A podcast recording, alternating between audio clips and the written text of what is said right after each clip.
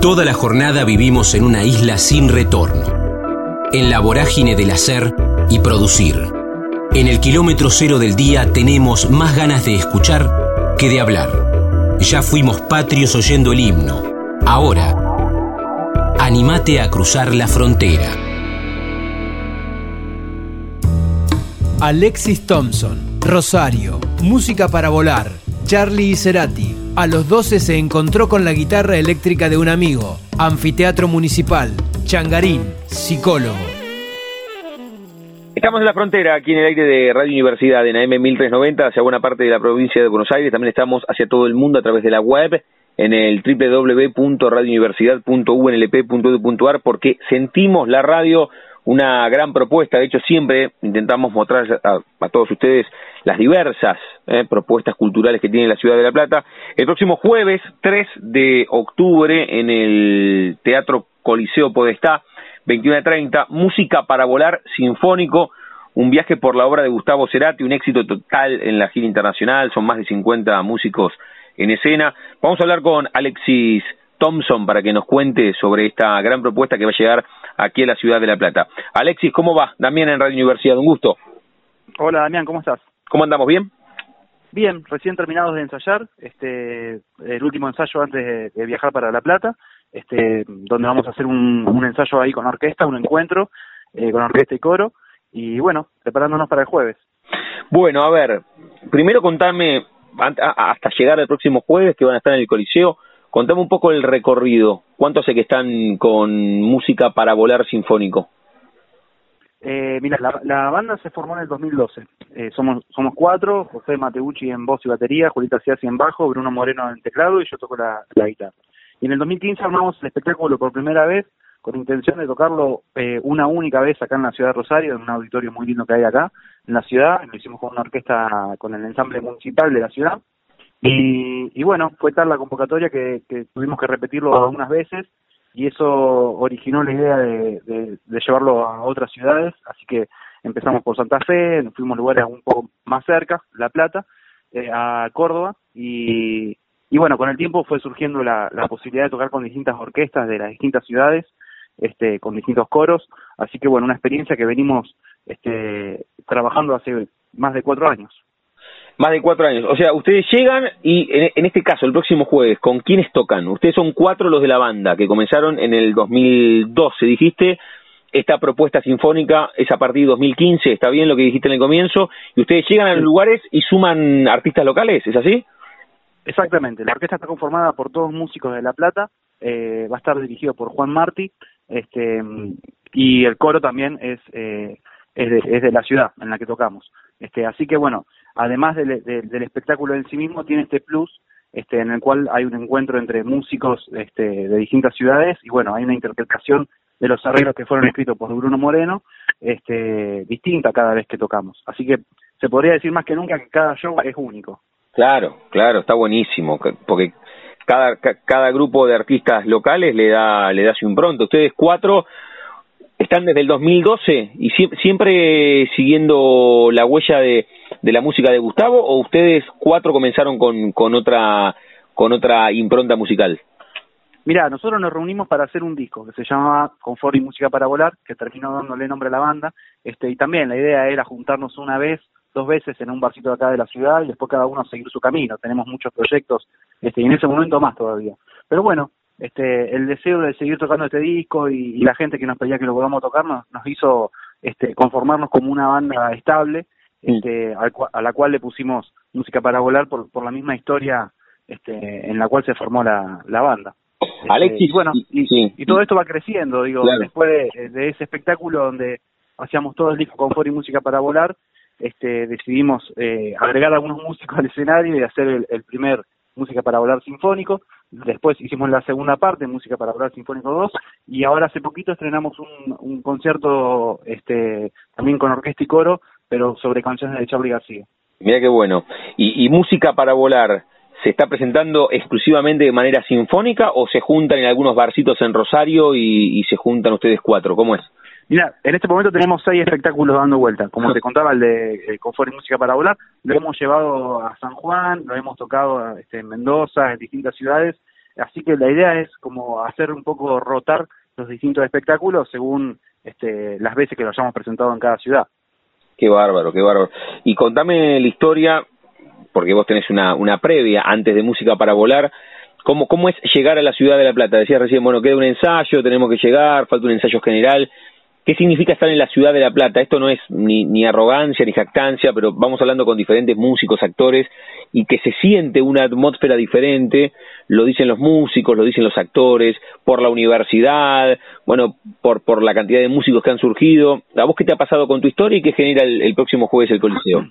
Sí, mira, eh, nosotros en La Plata ya presentamos este espectáculo hace algunos meses, lo presentamos a sala llena, fue una experiencia hermosa porque eh, compartimos eh, con muchos músicos de calidad, como vos decís, ahí de la ciudad.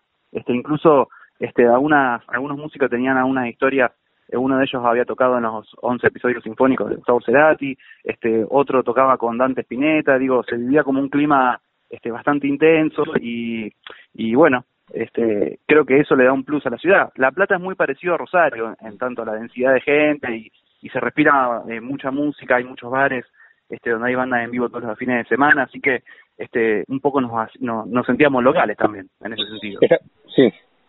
Así que claro, sí, sí, siempre siempre hablamos que, hay como capitales culturales y siempre nombramos a La Plata y a Rosario y ahora estamos hablando con ustedes o estamos hablando con vos y, son de Rosario y, y, también ustedes advierten esa similitud entre La Plata y Rosario. Sí, sí, creo que, que, en ese sentido comparten un montón de, de, características. Este, acá también, viste, cada, cada cuatro personas hay una con una guitarra, por lo menos. Este, este, y en La Plata me parece que yo lo conozco de, manera de turista y también de haber ido con este espectáculo a presentarlo y, la sensación es esa, que hay este, lleno de bares eh, con música y en vivo y con músicos de calidad. Estamos hablando con Alexis Thompson, es, la guitarra de música para volar. El próximo jueves 3 de octubre, 21.30, van a estar en el Coliseo Podestá con música para volar, pero sinfónico. Hacen un viaje por la obra de Gustavo Cerati, nos está contando él cómo surgió y están con este formato desde el 2015. Eh, contaste un poco e hiciste el recorrido con algunos puntos intra-Argentina. Saliendo de la Argentina, ¿qué, qué nos contás, Alexis, de de esta presentación y de este show? Saliendo de Argentina, tuvimos la experiencia de, presentarlo en Paraguay, en Asunción, dos veces. Este, una experiencia muy linda, fue la, era la primera vez que salíamos a presentarlo eh, por, por más allá de las fronteras. Este, y este año tuvimos el agrado de presentarlo en Chile, en Santiago de Chile, hicimos dos funciones, también a sala llena con, con nada, uno ahí toma dimensión de lo que, de lo que significa la, la obra de, de Cerati, este, traspasando el país, ¿no? Mm. Este, y más en países como estos que, que, que, bueno, lo que escuchan ellos diariamente es esta música, la de Cerati, la de Charlie. Este, y bueno, y ahora en, en poquito, en poquitas semanas nos vamos a incursionar un poco eh, a México. Así que bueno, también este, preparando, el, espectáculo es, es, el mismo, tanto el que vamos a presentar en La Tata como en México, así que bueno, ensayando para estos dos espectáculos, que son grandes. Claro, pero vos decías, cada, cada espectáculo es diferente porque tocan con músicos locales, así que... Exacto. En México es una orquesta mexicana. Claro. Este, con todos músicos mexicanos y un coro también compuesto por, por gente de ahí. Eh, es una cuestión logística eh, complicada, pero bueno, ah, ya después de tantos años está como, tiene como cierto eh, asentamiento, así que este lo, lo, lo manejamos bastante bien. La idea es mandar un poco los, los arreglos con tiempo de anticipación para que puedan este, estudiar un poco las partes este, después viaja Bruno Moreno, que es el, quien escribió los arreglos y además el pianista de la banda, hace un ensayo con ellos y después llegamos nosotros para hacer el ensayo general. Qué bueno, qué bueno. Esa es un poco la dinámica en general. Esa es la dinámica. ¿Y, este laburo nuevo que están haciendo, este espectáculo con Charlie eh, de, sobre la obra de Charlie, ¿cómo, cómo es? ¿También la presentan en, en México ahora no? No, eh, en México presentamos este mismo espectáculo acerca de la obra de Cerati. Este de espectáculo de Charlie lo presentamos en, acá en Rosario, en Mendoza y en Santa Fe este, y bueno, fue toda una experiencia, un, debut de, música que eh, también con una orquesta y con un coro, con una puesta en escena distinta obviamente a, la del otro espectáculo. Este, y bueno, con, con expectativas del año que viene empezar a rotarlo por el, por el país. Muy bueno, muy bueno. Hicieron alguna prueba cercana a Rosario, pero, pero la idea es otra vez una gira con, también con la misma lógica, es eh, música para volar sinfónico, pero con temas de Charlie o no es sinfónico? Claro, sí, sí, sí, es sinfónico, con, con, una orquesta de 23 músicos este, y un coro polifónico. Eh, Sí, y como te decía, son, son distintos espectáculos que, que de alguna manera este, nosotros somos como la, la especie de compañía que, que armamos espectáculos y los hacemos girar este, según las circunstancias, como que agarramos épocas. Este, ahora, el último mes estuvimos presentando este espectáculo de Charles, y que bueno, nos enfocamos en eso. Ahora volvemos con el espectáculo este, Música para Volar Sinfónico sobre la, vida, sobre la obra de Gustavo Cerati, y bueno, estamos trabajando sobre eso y lo presentamos en La Plata, en México, este, volveríamos a Chile en noviembre, así que, que bueno, es así como medio, este, según la época del año que nos agarres. Alexis, algo, salgo un toque de, del laburo de ustedes desde el 2012 con Música para Volar, me, me anclo un poco en tu historia musical, siempre pregunto, hay dos o tres preguntas clave que hago siempre aquí en la frontera. Te pregunto por, por esa primera fotografía que te vincula al arte, no fotografía papel, sino la que vos tengas en la cabeza. ¿Fue a los dos o, a, los tres porque venís de una familia de músicos, había un instrumento en tu casa, o, o, había que hacer de San Martino de Belgrano en el colegio y levantaste la mano y te subiste al escenario? ¿Cómo se dio en tu vida el tema de, del arte? Mirá, se da en la secundaria, este, más o menos a los 12 años, 13 años, que un amigo se había comprado una guitarra eléctrica y me fascinaba la idea de que él podía tocar este, algunos riffs o algunas partes de, canciones que uno escuchaba y disfrutaba. Y poder hacerlo vos, eh, uno mismo en su casa, me acuerdo que tocaba los riffs de Nirvana o de los Red Hot Chili Peppers, o obviamente también de, este, de Soda Stereo o de Charlie García, y me pareció retractivo esa idea. Y bueno, me compré la primera guitarra, este, y, y, me puse a estudiar con profesor, este, autodidácticamente, y ahí inmediatamente a, armar bandas este, constantemente de temas propios, de componer, este, también de, de, de canciones de otros, y, y bueno, eh, una carrera así, la carrera de músico es un poco así, como sí. medio eh, changarín, viste, que va, va armando bandas y se va uniendo a proyectos y después se desune, este, tiene esa característica este trabajo. Sí, y, y tenés presente si el músico en algún momento le ganó a alguien, porque a veces vos decías, bueno, a los 12, a los 13, nos contaste, tu amigo se compró una guitarra eléctrica, un poco te voló la cabeza eso, pero cuando uno tiene 14, 15, imagino que, que lo tuviste en primerísimo primer plano el tema musical, pero tal vez te gustaba algún deporte, jugaste al fútbol, no sé, hasta la novena de News, de Central, te gustaba alguna otra disciplina, alguna carrera más hago entre comillas, tradicional o, o, siempre tuviste en primerísimo primer plano el tema del arte y la música? No, yo soy psicólogo. Ah, soy psicólogo en el, el 2011, 2012. Este, yo empecé a estudiar la carrera de, de música en la universidad y porque podés empezarla antes de, de terminar la secundaria. Podés hacer unos años de nivelación.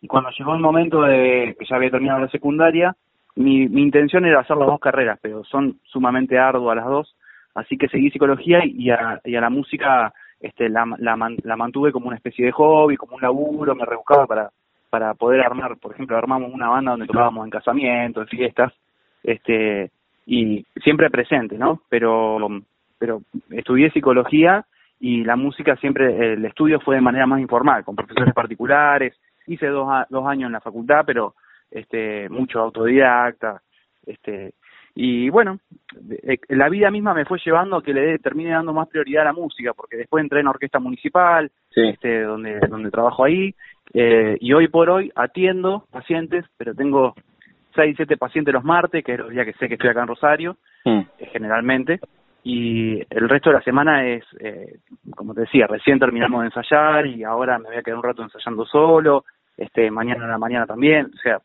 este, hoy por hoy mi vida es mucho más, es un 90% música y 10% psicología. Está ah, bueno, siempre pregunto el tema de los porcentajes y aquí vos ya respondiste. Siempre también pregunto, Alexis, por cuando hablo exclusivamente con, con personas que se dedican al arte, con músicos, con actores, el tema de la incertidumbre que genera el arte. Vos, vos un poco ahí seguiste las dos carreras porque te gustaba psicología o porque también había no sé, un deber ser en tu familia de estudiar algo, también te hago entre comillas, más serio, porque da la sensación desde afuera también que es difícil vivir del arte, exclusivamente de la música o de la actuación. ¿Cómo, cómo te llevaste vos y cómo te seguís llevando con la incertidumbre del arte, aunque hoy el 90% de tu vida esté vinculado a la música? Mira, en, mi caso, a mí me gusta la psicología. Estudié no porque eh, tuviese que estudiar algo, pero mm, este sí, sin duda que en la, en la cultura cercana y lejana y todo, la, eh, la, el arte siempre es visto como una especie de hobby, bueno, y después de qué, de qué va de qué vas a vivir. Pero la realidad es que mi compañero, por ejemplo, Bruno Moreno, es, se dedicó a la música exclusivamente, da clases, hace arreglos, este, toca con música para volar, tocó mucho tiempo en una banda que se llama La Legión, que es conocida acá en Rosario, que tocaba en, todos los sábados eh, en un bar que se llama Sabina. Este, digo, este, hay, hay de todo, experiencias, la verdad que eh, no, uno no podría decir de antemano de esto vas a vivir y de esto no. Incluso en mi caso en particular se podría decir que estudié una carrera universitaria tradicional, eh, bueno, ahora decimos que es tradicional psicología, mm. eh, estudié una carrera tradicional y sin embargo vivo mucho más de la música. Eh, lo que siempre tuve en claro que, que la música la puse en un lugar de disfrute. La psicología yo a veces la, la he sufrido como cualquier estudiante de que tiene que rendir y estudiar materias este, que son pesadas o densas o con mucha con mucha carga este, de, libros y, o, de temas complejos, pero la música siempre tuve en claro que la puse en un lugar de placer y, y todo lo que hice lo hago con placer y cuando me deja de dar placer lo dejo de hacer. Entonces, este, ha ocupado otro rol.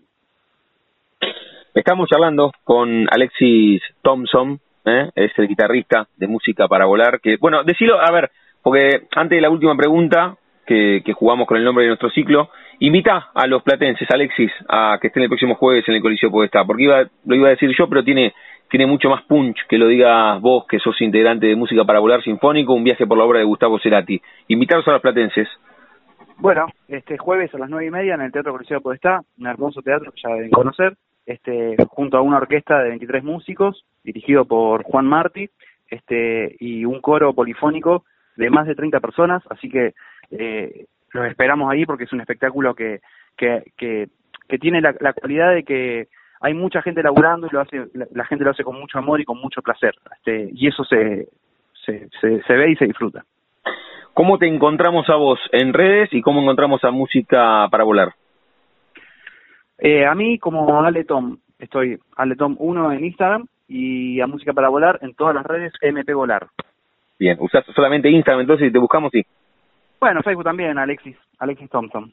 Muy bien, muy bien. Después en Spotify este, nos pueden encontrar la música que hacemos este, individualmente. Estamos pronto a subir algunas canciones del fondo que estuvimos grabando.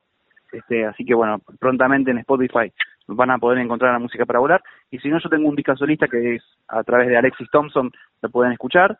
Este, Julieta Seasi tiene también su, su proyecto este, solista eh, con el mismo nombre. Este, así que bueno, esas, más o menos las redes.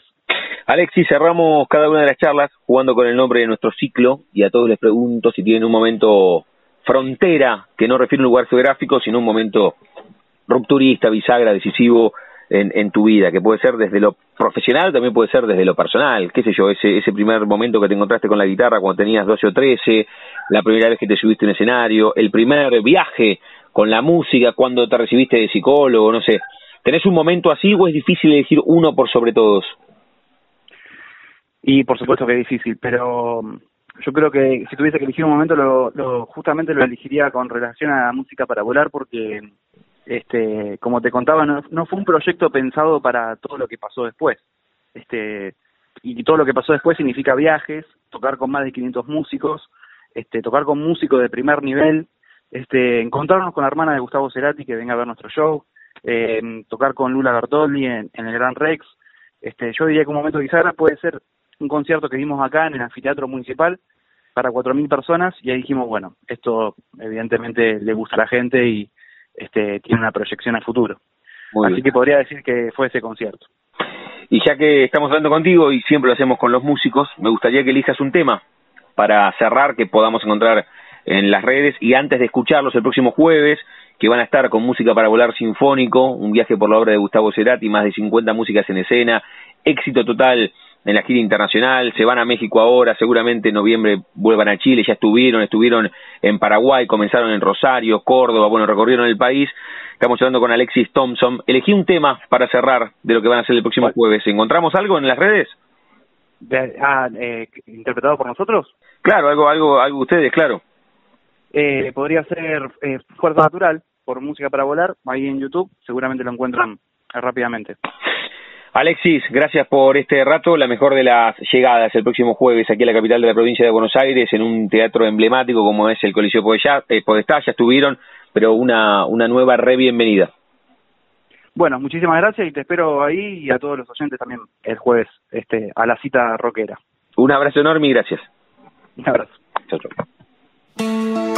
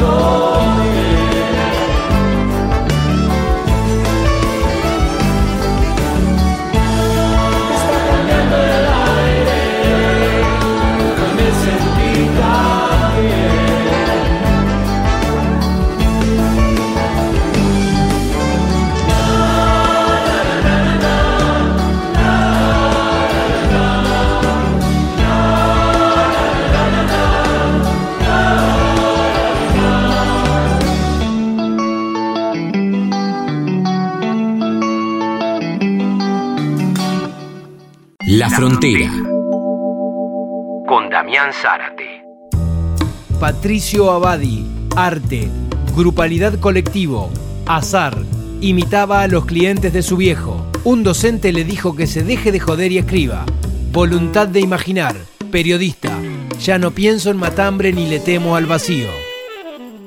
Estamos en la frontera, aquí en el aire de Radio Universidad, en AM 1390, hacia buena parte de la provincia de Buenos Aires. También estamos hacia todo el mundo a través de la web, en el www.radiouniversidad.unlp.edu.ar, porque sentimos la radio, vamos transitando esta tercera temporada y siempre con el objetivo de mostrarles a todos ustedes principalmente las diversas propuestas culturales que tiene la ciudad de La Plata, como en este caso en el Teatro de la Comedia, porque además es una propuesta que, que uno puede ir eh, con, entrada libre y gratuita y, y, está buenísimo, y además porque vienen presentándose, si no me equivoco, ahora le voy a preguntar a, a quien escribió la obra y, quien la dirige, a Patricio Abadi, que, que vienen presentándose en agosto y también en septiembre. Ya no pienso en Matambre ni le temo al vacío. Primero, Patricio, si está bien pronunciado tu apellido. ¿Cómo andás, Damián, en Radio Universidad?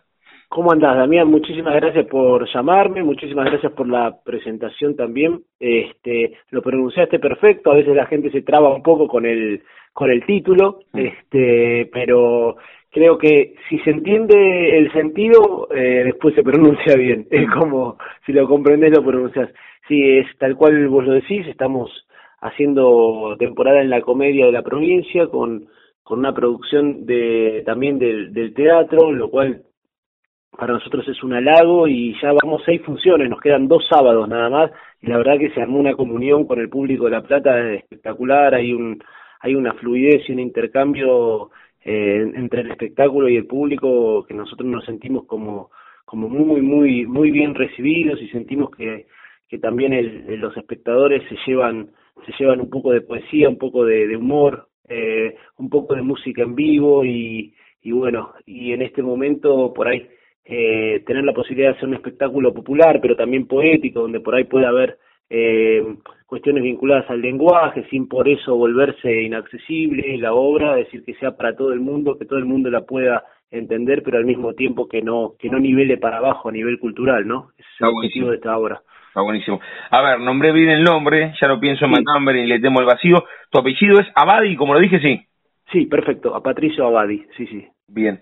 Y sabes que a veces hablamos con artistas, con directores, con autores, que se van a presentar en La Plata, pero no de manera seriada como, como ustedes. Y vos recién hablabas, bueno, que se dio una sinergia con el público de La Plata, se dio una fluidez. De, ¿qué, qué, qué más? Primero, esto, esto se dio con, con esta obra siempre le pregunto a los artistas que vienen de afuera eh, si es especial estar en La Plata, si es, si es una capital cultural junto a Rosario, Córdoba, ¿cómo lo vivís vos?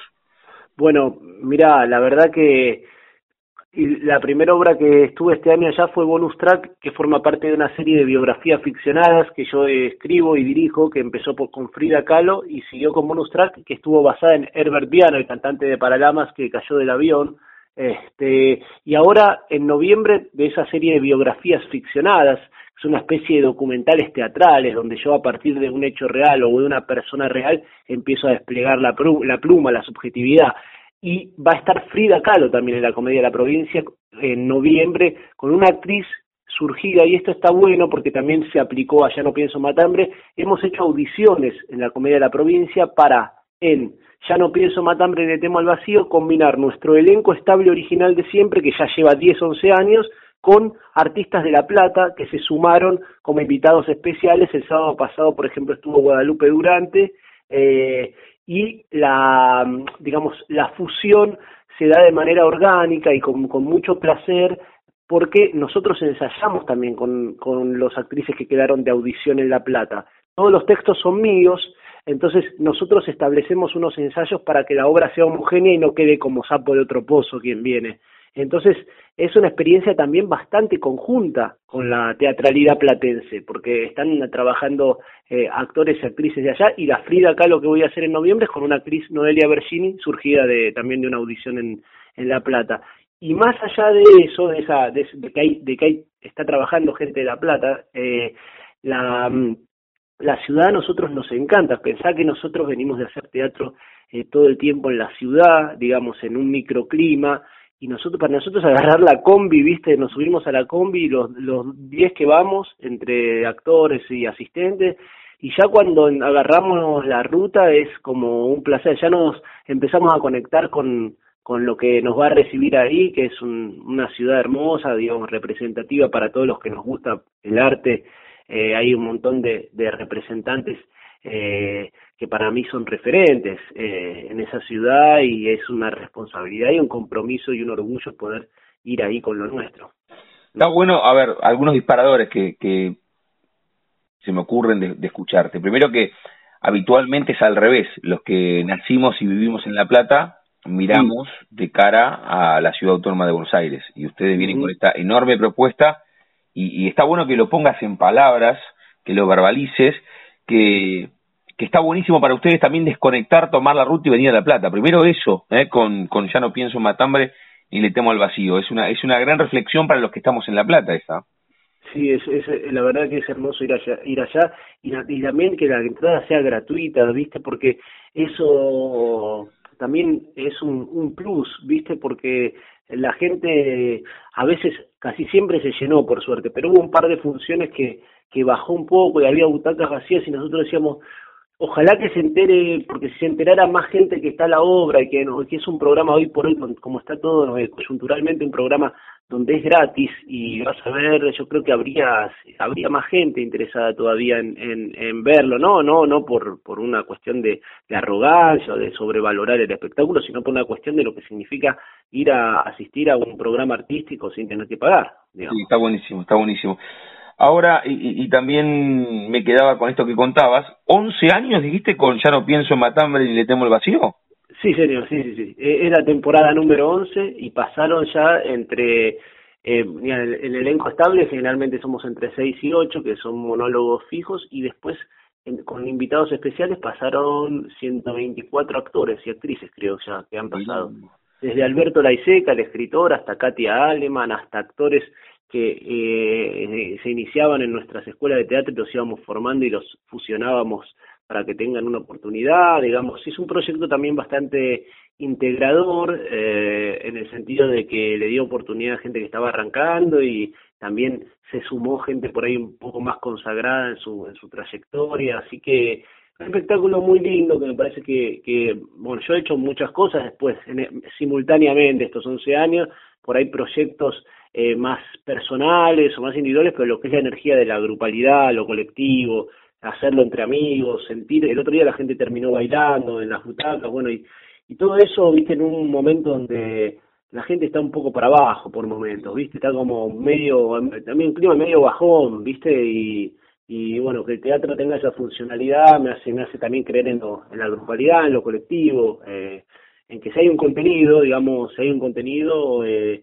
la gente eh, está predispuesta a recibirlo, ¿no? El tema es que no le vayan con propuestas o demasiado posmodernas o demasiado eh, obsoletas, digamos. Hay que estar un poco en la modernidad, pero pero tampoco pasarse de rosca, ¿viste? Hay que estar ahí, hay que hay que me parece que los, los que hacemos teatro tenemos que estar ahí con un poco con el oído de lo que quiere la gente, pero no en el sentido más eh, vulgar de ser oportunista con lo que vende, pues si no estaríamos todos haciendo televisión, teatro comercial, digamos, eh, el teatro alternativo, no el teatro que hacemos nosotros tiene como una una, una función un poco más, eh, digamos, de, búsqueda de lenguaje, ¿no? De, de, de, singularizarse. El teatro comercial, la televisión generalmente están estandarizados.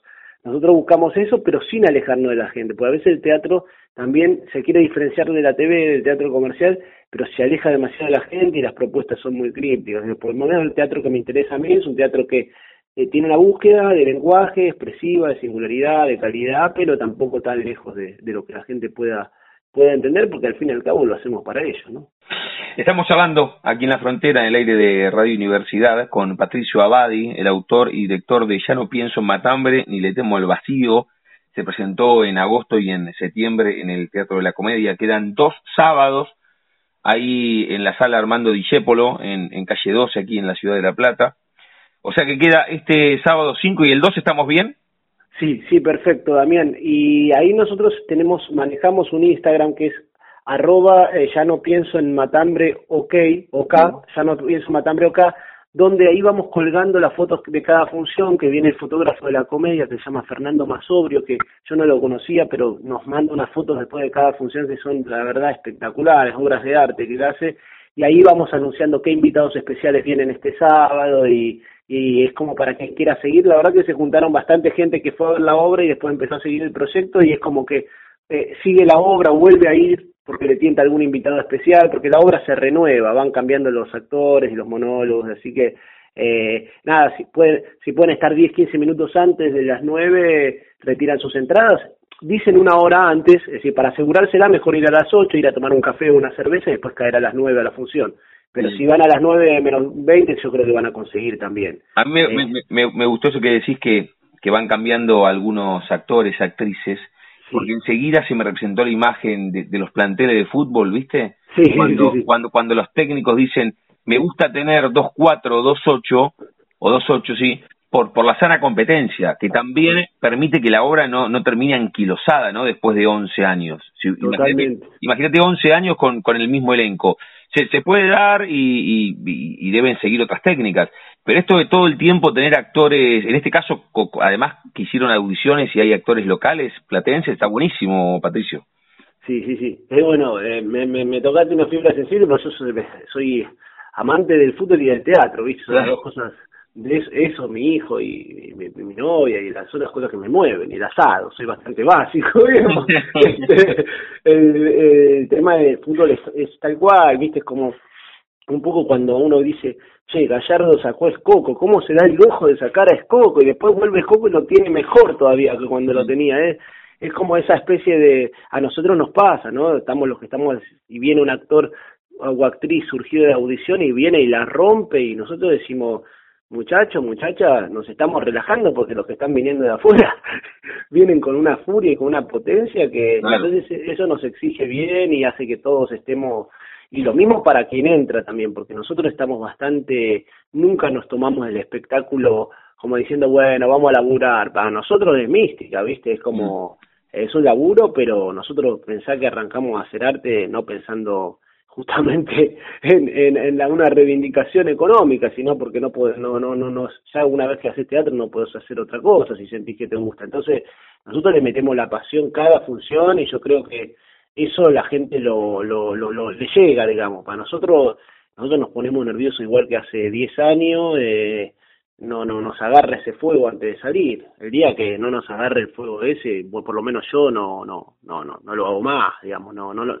es lo mismo que no, no se puede hacer sin pasión, ¿viste? Es una actividad que se nota, la estás haciendo con tu cuerpo frente al público, por más oficio que tengas, se nota, ¿viste? Eso es energía. Este, y además el día que no tienes pasión por actuar, no, no, no lo puedes hacer directamente. Como querer jugar al fútbol sin, sin que te anden las piernas, digamos. Bueno, Patricio, ahora, ahora te hace una, unas consultas saliendo de, de la obra, que siempre hago algunas consultas más, más personales, pero sin spoilear, como se dice también ahora, dame algo más. Dijiste eh, poesía, 11 años, girando con Ya no pienso matambre ni le temo lo vacío. Dijiste algo de humor. Suma algo más a los que el, próximo sábado, los próximos dos sábados, estén en el Teatro de la Comedia, que pueden retirar el ticket a partir de una hora antes, voy a decir media hora antes, 20 minutos antes, van a conseguir. Pero contanos algo más del texto, de la obra. Perfecto, me viene, me viene bárbaro porque a veces me deliro mucho divago mucho con lo conceptual y, y, por ahí para explicarle un poco mejor a la gente. Está bien la pregunta. Antes quiero hacer un paréntesis, digamos, eh, que es para agradecerle también a la directora del Teatro de la Comedia, que se llama Daniela Robeta, que confió en, en el material, y contarles también que los domingos está también gratis una producción integral de un espectáculo muy bueno que se llama Dimensión Laberinto. la vi el domingo, ah. extraordinaria, o sea, es buenísima porque te metes en un laberinto de verdad, es extraordinaria es un genio Juan y Daniela se, y está bueno eso porque es otro tipo de propuesta, así que me parece que hay una línea curatorial de, de Daniela que está interesante, de la directora, porque el sábado tiene algo como matambre y el domingo tiene algo más experimental desde lo espacial, así que está buenísimo que la viste. Le voy a, le voy a decir a Juan, ahí que, que, es amigo mío, que, que la viste y que te voy a poner contento. Y ahora te, debo la, te debo la visita a vos, me quedan dos sábados, espero, poder ir, sí. Por favor, Damián, ¿eh? Sí, sí, sí, este, sí, sí. Esto es, eh, ya no pienso en matarme, mira, son una serie de monólogos que transcurren en una carnicería existencial que le llamamos una taberna de almas perdidas, de personajes fracasados, eh, que se llama eh, Carneville, ¿no? Entonces empiezan eh, y entran y confiesan sus, sus historias, que a veces son desencuentros amorosos, está la historia de un jugador eternamente suplente de fútbol, el número 16, que ese hecho de ser suplente toda la vida se le traslada eh, metafóricamente a su vida, llega tarde al pago fácil, le dan bola al que está al lado de él, como el ser suplente casi ontológicamente, como, como esencia, ¿no? Este, después está la soledad del referí, que es, habla de cómo el referí eh, siempre está solo en toda instancia y al final se enamora de una jueza de línea que le ponen para la igualdad de género en un partido a beneficio en la cancha de combatientes y se enamora, digamos. Después está el carnicero, que es el personaje que interpreto yo, que, que Marucha, su esposa, eh, lo, la, lo engañó con el profesor de padre y él la vio con, el, lo vio el tipo con el chorizo en la mano, la paleta en la otra, dándole bifes en la colita a punto para mandarle salchicha, todo que está hilvanado a, cortes de carne, de historia, hay un juego con el lenguaje ahí, después está, hay una mujer que entra, eh, las mujeres que van a after office a buscar novio y busca a alguien que la ame y la saque de, la oscuridad, es decir, los monólogos tienen humor pero diferentes tipos de humor, hay algunos humores más, más poéticos, algunos humores más eh, futboleros más populares, otro más sofisticado y, y así van entrando personajes y te entran nueve personajes que todos están como son actores bárbaros y son historias que, que bueno, son, son bien diferentes y, y bastante freak por otra parte, digamos, son, son personajes que están al borde. Y hay erotismo, eh, nada, después está eh, mi compañera Caro Babich, este, que es eh, mi novia, es una actriz también estupenda, ella era, hace eh, una mujer que viene a confesar que tuvo relaciones con un duende en la cumbre del Uritorco. Es una maestra que se fue así a hacer un viaje de, de ayahuasca y, mm. termina contando eso. Entonces ahí hay algo del realismo delirante también, ¿viste? Como esta cosa también más eh, del teatro del absurdo por, por momentos. Y, y, un, y el género del realismo delirante, que es algo que a mí me, me gusta bastante, pero yo pienso que la realidad ya de por sí no basta sentarse en el café de un bar, mirar por la ventana o mirar adentro del bar un par de situaciones para decir, la especie humana está completamente loca, ¿no? Ahí está el ojo del que escribe, el ojo del que, del que le gusta plasmar eso, ¿no? La, la, la realidad ya es un delirio, ¿no? Ya a esta altura uno no puede negar que, que la literatura está afuera, ya, digamos, a veces uno se siente medio sonso queriendo construir ficción cuando en realidad la ficción está casi en todos los aspectos de la vida, ¿no? Sí, no habla. Sí, sí, sí, sí, sin duda, coincido, coincido y está buenísimo también que, que lo cuentes en primera persona. Cuando digo en primera persona, porque estamos hablando con Patricio Abadi, que es autor, director, y él lo decía recién, se sube también al escenario, en Ya no pienso en Matambre y le temo al vacío. Salgo un segundo de la obra, Patricio, te decía que hago dos o tres consultas siempre en, en, las charlas, y en este caso te pregunto si tenés en la cabeza, no, no, no en papel, la primera fotografía que a vos te vincula al arte, no sé, capaz que fue a los dos o a los tres porque había un instrumento en tu casa, o actuabas delante del espejo, o había que hacer de San Martín y Belgrano con cuatro con cinco, o por herencia, ¿cómo se dio en tu caso? Mira, eh, eh, no, no tuve esa cosa de niño prodigio, fue medio como por azar, me iba mal en todo, básicamente, hasta que recuerdo que, que a veces limitaba a mi viejo cuando recibía clientes de mi viejo, limitaba a los clientes de mi viejo. Mi viejo tenía un cliente que se llamaban Anclares, que era un santafesino en la época de los 80, que venía no sé a vender qué, y yo me limitaba a Anclares, cuando yo tenía siete años y decía, soy Anclares, vengo, de Robbie, te traje acá la, todas las valijas, y de repente eso, porque tengo esos recuerdos de, imitar un poco a la gente, pero el recuerdo más fuerte que tengo es de, la escritura, de de vista en el colegio me iba mal en todo y un día el profesor de literatura, eh, Javier Aduriz, un poeta, dice, bueno, escriban un cuento y yo escribí un cuento donde mi vieja se iba de viaje a, a, ver la vista, porque mi vieja realmente tenía problemas de vista y se fue a un viaje a ver la vista y cuando le íbamos a buscar esa ella veíamos desde, desde la Richeri que estaba todo prendido fuego el aeropuerto, yo tendría 11 años, viste, que nos metíamos entre las llamas y, las, y la tratábamos de buscar y el profesor, viste, que me dijo, eh, Abadi, ya que rompes tanto las pelotas en el, en el, en el curso, me dice, ¿por qué no a mí se me hiciste llorar cuando leí tu cuento en mi casa. Me dice, en vez de romper las pelotas en clase, ponete a escribir. es un poco, es un poco la metáfora de por qué, de, cómo llegué, ¿no? Eh, yo creo que es el contacto con, con la imaginación, la voluntad de imaginar, que siempre por ahí parte de, un desencanto con el mundo real o de una imposibilidad. Entonces, me vinculé de chico con, con, con mi imaginación y después, bueno, trabajé y me forcé para desarrollar los, los, las herramientas para poder vincular eso con la escena, ¿no? Eh, creo que de eso se trata, ¿no? Imaginar y después esforzarse, trabajar y formarse y trabajar para desarrollar las herramientas que, que uno va a necesitar para eso poder plasmar, eh, para poder plasmar esa imaginación, ya sea, digo, es, eh, puede ser en una escena, puede ser en un cuento, puede ser en una pintura, pero creo que parte de, la imaginación y después de, alimentar esa imaginación y, y conectarse con, con, los, con los vehículos que a uno lo van a, lo van a ayudar a poder ponerlo afuera, porque tampoco es, es lindo cuando todo queda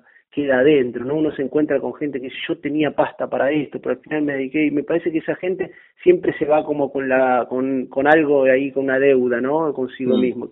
Creo que hay que hacerlo, y más en esta época donde pareciera que todo se fuga muy rápido, ¿viste? Vos tuiteás, haces un Instagram, haces un posteo de Facebook, y eso es, se evapora muy rápido, ¿no? En cambio, eh, tratar a, darle el tiempo a, a la obra, ¿no? Decir, bueno, voy a escribir un cuento, en vez de escribir un posteo, ¿no? Porque tiene otro tiempo, uno lo tiene que volver a mirar, uno se desencanta, corrige, y así se, se, se desarrolla. Lo único que tiene que pasar es que te tiene que gustar. Yo, eh, no, no, yo cuando daba clases decía, viste, nadie es bueno, ni nadie es tan bueno ni nadie es tan malo en arte, porque es subjetivo, digamos. Entonces, lo que sí es innegociable es que te guste, porque si te gusta al día siguiente te levantás para corregir el texto, y si no te gusta tanto, eh, te levantás y te vas a, y te, te, pones la tele, te pones el partido de Manchester City contra Tottenham, ¿sabes los partidos que me perdí a mí por tener que corregir ahora?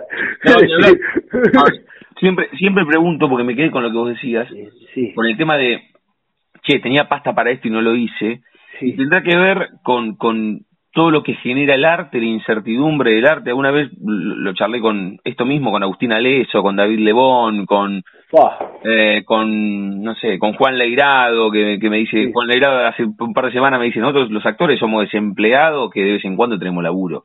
esa, incertidumbre del arte que, que se ve desde afuera, eh, genera que muchos no se metan ahí y, busquen lugares más cómodos, como cuando digo cómodo digo estudiar una carrera tradicional, digo ser abogado o arquitecto, ¿no? Digo eso, a, vos o vos cómo te llevaste históricamente con este concepto grande de incertidumbre del arte.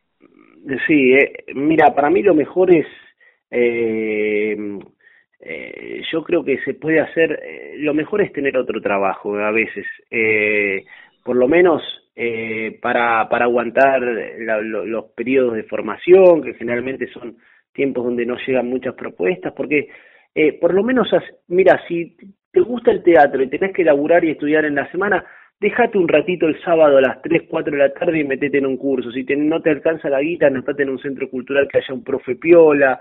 Siempre hay espacio cuando uno quiere, ¿viste? Eh, y después, bueno, si, si te sigue gustando, le robarás más tiempo a otras cosas del ocio eh, para, para dárselas al arte hasta que hasta que en algún momento si, si, si te va bien, tenés suerte, te gustó, te esforzaste, te hiciste conocer, eh, le pusiste ganas a tus trabajos, entonces los grupos te recomiendan otros grupos, sos un buen compañero, las cosas básicas, viste, como eh, que no pasa solo por el talento, ¿no? Pasa por estar en los lugares indicados, eh, y así te, te, yo creo que la incertidumbre es cuando uno le vuelca el 100%, ¿no? Yo no sé si, si el arte es para volcarle el 100%, es como en el fútbol, ¿viste? Los jugadores sí le tienen que volcar el 100% porque tienen que entrenar toda la semana y ahí todos sabemos las frustraciones que es para una obra. Algún día me gustaría escribir sobre todos los sueños que se mueren de los pibes que van a probarse y eso, que hacen la carrera hasta cuarta, tercera.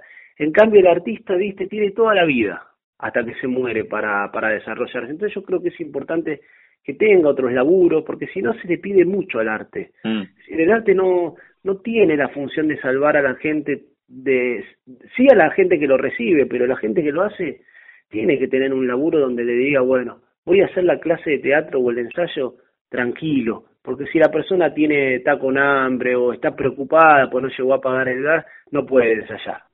No puede, no, no puede ensayar, va a estar bajoneado y, y mira, hay poca gente que la verdad que vive, del arte, es un puñado, una minoría muy menor en relación a lo, a lo que, a la cantidad de artistas que hay. Además que, eh, digamos, eh, Argentina en todo su territorio y nación es una, está lleno de artistas, digamos. Ahí cuando estaba Canal Encuentro con, con más programación, veías y veías en toda la Argentina, ¿viste? Gente, músicos espectaculares, poetas, una tierra espectacular. Y yo creo que de esa gente no todos viven del arte. Patricio, y, en tu caso, también otra que hago siempre es sí. el artista que vos sos, ¿a quién le ganó? Porque tal vez cuando tenías 13 o 14 decías, bueno, me gusta la actuación, le fue ganando el actor o el arte a otras disciplinas que hacías tal vez tengas otra actividad o hablamos tanto de fútbol y tal vez jugaste en la tercera de algún club o te hubiese gustado estudiar no sé, abogacía, ingeniería o tal vez nos enteramos ahora que sos también odontólogo. ¿A quién le ganó el artista o con quién convive? Y le ganó al, al periodista. Yo me recibí de licenciado en comunicación con orientación en letras de la facultad eh, y, y la verdad que el periodismo eh, nada, en simultáneo estaba haciendo teatro y era mucho más, más, la pasión por el teatro, así que al periodista le ganó, le ganó, le ganó por afano, pero el periodista fue noble porque la carrera a mí me dio también una base después para escribir dramaturgia o para entender las materias teóricas del Conservatorio de Dramaturgia, de Escritura Dramática. Yo ya venía con la base de la FACU, de lo de periodismo y también ayuda, viste, nada te resta. Es un, en el arte nada te resta. Porque como, como dicen, como decían los abuelos, el conocimiento no ocupa lugar, ¿viste? Entonces, eh, si estudias otra carrera y después te querés volcar al arte, también lo puedes hacer. El arte no tiene, no tiene mucha, no, muchas demandas, ¿viste? Es más lo que te da que lo que te pide. Muy bueno. Lo, que sí te, lo que sí te pide es eh, que si te gustó, labures para mejorar, te esfuerces, te formes, sepas cuándo boludear y cuándo no. Esto como dicen los técnicos, los jugadores también, ¿viste? Mm. Hay que saber cuándo boludear y cuándo no. Cuando cuando estás metido, apasionado con una obra y tenés que ensayar y bueno, tenés que estudiar la letra, tenés que preocuparte por tener bien el vestuario. También hay una una tradición de pensar de que el artista es vago, no es así, no no no existe. Mira, yo la mayoría de mis compañeros de Matambre eh, los veo que llegan con su vestuario perfectamente doblado, que tienen la letra perfecto, no, no, creo que hay que desvincular también, viste, esta cosa de, de que el artista es un, un reventado, ¿no? Por supuesto que lo puede haber, pero como lo hay médico, como lo hay odontólogo, digamos, este, creo que hay que, que hay que desvincular algunos, hay que derribar algunos mitos, porque si no, la sociedad sigue pensando que los artistas somos los que vemos en la tele, cuando vemos, no sé, eh, los canales de televisión, con los shows, y por ahí la gente dice, eso es el representante del artista y eso es el representante de una parcialidad, digamos. Está bien, sí, sí, me quedo, este, está bueno el, está bueno el concepto como para, para repensarlo. Estamos charlando con Patricio Abadi, es el, el autor, el director, también actúa en Ya no pienso en Matambre, ni le temo al vacío, quedan dos sábados en el Teatro de la Comedia, el próximo 5 y el 12 a las 9 de la noche, además pueden buscar el ticket un ratito antes, una hora antes, media hora antes, así no se quedan afuera el sábado a la noche y, los van a ver. Patricio, eh, cerramos cada una de las charlas jugando con el nombre de nuestro ciclo. A todos les pregunto si tienen un momento frontera en sus vidas que no refiere a un lugar geográfico, sino un momento rupturista, bisagra, decisivo en las vidas de cada una de las personas, que puede estar vinculado a lo personal o puede ser desde lo profesional. No sé, haber escrito esta obra, la primera vez que te subiste a un escenario, recordar que imitabas al, eh, cliente. de tu, de, de, tu, viejo o ese docente que te dijo tanto que te gusta romper las pelotas, escribir un cuento o, no, reitero, un viaje, a veces algunos lo, plantean que, que, tuvieron un accidente y a partir de ahí como que, que, que piensan diferente. ¿Tenés un momento así o es difícil elegir uno por sobre muchos que tenemos en la vida? No, yo creo que hay dos, dos claves, que es el, primero el nacimiento de mi hijo Franco hace seis años, que bueno, eso ya es el cambio más trascendental que tuve en la vida y, y después la muerte de mi viejo, de mis, de mis viejos, mi vieja primero y mi viejo después, pero lo, de mi viejo ya fue más, me dolió más, tenía un vínculo muy, muy, muy, muy cercano con él y, y fue al toque que nació mi hijo y a los dos años murió mi viejo y creo que ahí a mí se me armó como un rayón en la cabeza, ¿viste? Como si hubiera sido un rayón de, del auto, pero en el cerebro, ¿viste? Eh, que por suerte eh, la, el destino, ¿no? Me hizo que yo ya tenía un chico de dos años y lo pude, lo tuve que, que, superar para, porque es así, ¿viste? Cuando tenés hijos tenés que superarlo, eh, pero eso en momento fue, fue bisagra. Eso y la muerte de mi madre también. El tema de las muertes y los nacimientos, todo se dio muy rápido y, y eso me modificó bastante. Este, y, y bueno, sí, la y esta obra ya no pienso en Matambre, que fue mi primera obra y donde me tuve que juntar coraje para juntar seis, siete actores que yo admiraba y decirle, che, confían en estos textos y que se prendan y, y meterle para adelante. Esta obra, la primera, fue, fue la que más arrojo tuve que tener, porque estaba la incertidumbre de si yo lo podía hacer o no. Entonces, ahí, ahí va. Muy bien. ¿Cómo era el, el apellido del cliente de tu viejo? Nanclares, Nanclares. Nanclares. Ya, ya, tenía un apellido teatral. Lo voy a meter en la taberna Carneville de Ya no pienso en matarme. Nanclares, con la valija. Sin duda. Para, este, antes de cerrar, reitera, tú, a ver, ¿cómo te encontramos a vos en redes? ¿Qué manejas? Y también ya no, ya no pienso en matambre ni le temo al vacío. ¿Cómo te encontramos en los dos lugares? Mis redes eh, es en Facebook soy Patricio Abadi, en Instagram soy Patricio Abadi Teatro. Ahí en Patricio Abadi Teatro de Instagram meto toda la info de las obras que voy haciendo y el específico de Matambre, para seguir el día de Matambre, es arroba ya no pienso en Matambre o K. Muy bien, ahí, ahí encontramos. Y si querés como última, aunque lo dijimos un montón de veces, invita a los platenses, que dijiste recién, está buena la propuesta, es gratuita y, se tiene que enterar más el platense que, tiene diversas propuestas, como Dimensión sí. los domingos. Con, invitar a los platenses a que estén el próximo sábado 5 o el 12. Sí, bueno, eh, los quiero invitar, la verdad que por ahí algunos que escuchan ya fueron, pero para los que no fueron estamos generando una onda increíble con, con los espectadores, la verdad estamos muy, muy agradecidos a una ciudad que nos abre las puertas, una ciudad que para nosotros es una nave insignia de lo que es la cultura y el arte de nuestro país y estar allí de manera gratuita donde todos puedan acceder eh, es un honor y la verdad que dejamos todo en el escenario para para corresponder esa, esa grandeza, esa tradición que tiene la ciudad de ustedes. Y ahí en, los Instagram, en el de Patricio Abadi Teatro y en el de Ya no pienso en Matambre acá, subimos el final de la, de la función del otro día con la gente bailando y yo creo que si por ahí ven ese videíto, los, los vaya a tentar de, de acercarse a la sala. ¿eh? Y los esperamos a todos. Quiero agradecer también mucho a Damián, me pareció espectacular la charla, muy, muy, muy edificante y bueno, y a toda la gente del equipo de la radio también. Patricio Abadi, este rato aquí en Radio Universidad. Te mandamos un abrazo y ya nos conoceremos personalmente. Gracias por, por, la charla. Un abrazo. Muchísimas un abrazo. Pasaporte en mano. Noctámbulos con la radio abajo de la almohada. Equilibristas entre el ayer y la ilusión de mañana. Somos La Frontera. Idea y conducción, Damián Zárate. Idea y colaboraciones, Julián Álvarez. Producción de notas, Puma Gaspari. Edición y postproducción, Juan de Vega. Idea sonora, voz y edición, Diego Carrera. Voz artística, Pablo Dupuy.